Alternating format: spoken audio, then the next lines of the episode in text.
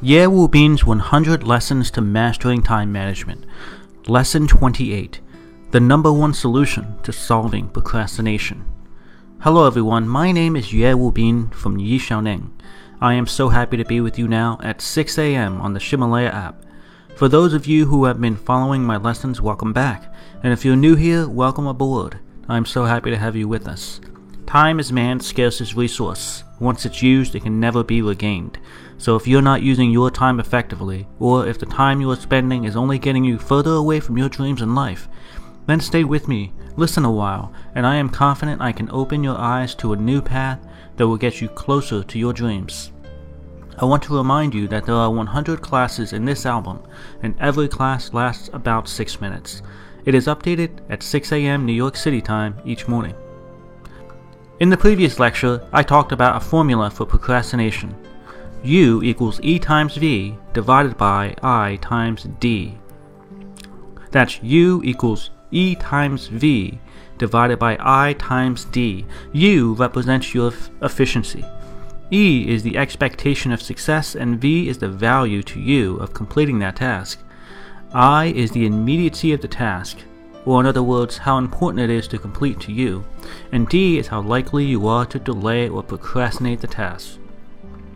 The key idea is that procrastination comes from the last part of the equation, D, which grows if you are unable to prevent yourself from being distracted or cannot keep your energy level high.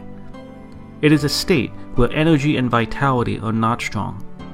If you have no energy, you will find yourself procrastinating more and more. Procrastinators want immediate results. They want to feel good now, not tomorrow. They want success with little discomfort.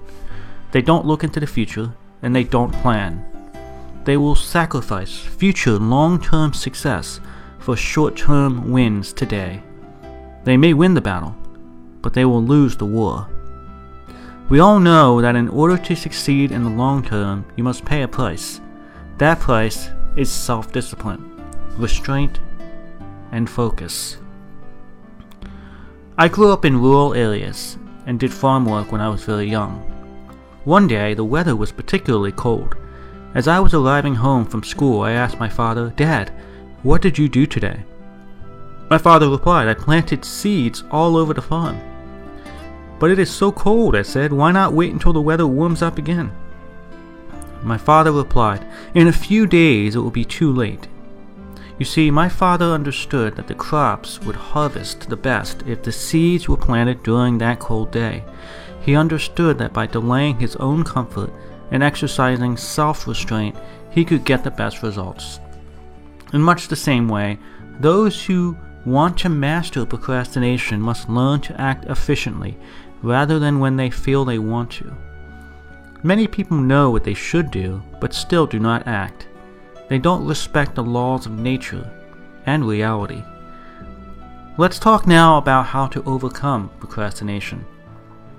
In order to treat the problem of procrastination, we must treat both the symptoms and the root cause. I will give you three solutions. The first is the simplest to understand, but the most difficult to execute. The second is only slightly harder but not sustainable. The third is the most difficult, but also the most efficient. Today I will introduce the first one to you. In your life, choose happy and meaningful things to do. That is the first solution. Choose happy and meaningful things to do. Simple to understand, but extremely difficult to execute. The method strengthens the numerator or top part of the formula, that is the E and V. In other words, improve the expectation of success and the value to you of succeeding. Make success important to you by doing things that are meaningful to you. This is the best solution because the meaning of life is not to get things done quickly and efficiently, but to do things that are important no matter how long it takes. What is the value of quickly completing an unimportant task? Look to your dreams and choose something that you feel strongly about. What's important to you? Dream of your goals and keep those goals simple. Less is more when it comes to your dreams. Let me tell you another story. Warren Buffett was once invited to Bill Gates' home. Bill Gates' father asked both Warren Buffett and Bill Gates the same question What do you think is the most important factor that leads to success? What do you think is the most important factor that leads to success? These two successful leaders wrote the same word on different pieces of paper the word focus. They believe that the key to success in life is to focus. So, what is the secret to focus? Well, the key to achieving focus is to do what you like and do and simplify your own goals. Less, less is more and only do what you like to do. Well, that's the simplest to say, but it is very difficult to do. Why? Because let's be honest, life is not easy and we have all kinds of challenges. We have to work and earn income, and sometimes our jobs are not what we like to do. Therefore, what job should you do? Well, the truth is really quite simple. It is your choice. But then you'll say, I cannot choose what I'd like to do. How can I determine what would make me happy? The goal is to quickly and efficiently complete those things which make you unhappy, and then do what makes you happy afterwards. Think of it as eating the frogs first. Delaying your self gratification so that you can finally get to the things that make you happy. If you have a chance, then you must choose to do what makes you happy. Harvard University determined three key factors of success.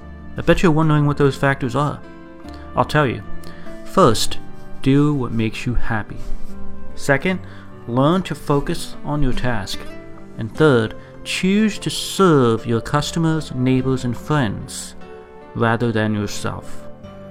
Harvard found that the most successful people are able to do all three of these things at the same time. The results were stunning.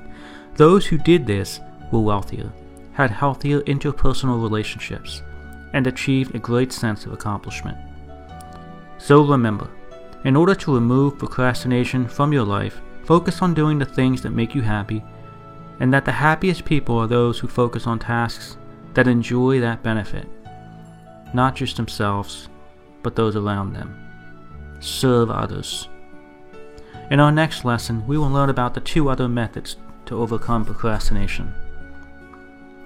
These audio lessons are translated by Yishan Eng's partner Cece and then recorded by her husband Justin. I wish you great success today. See you tomorrow.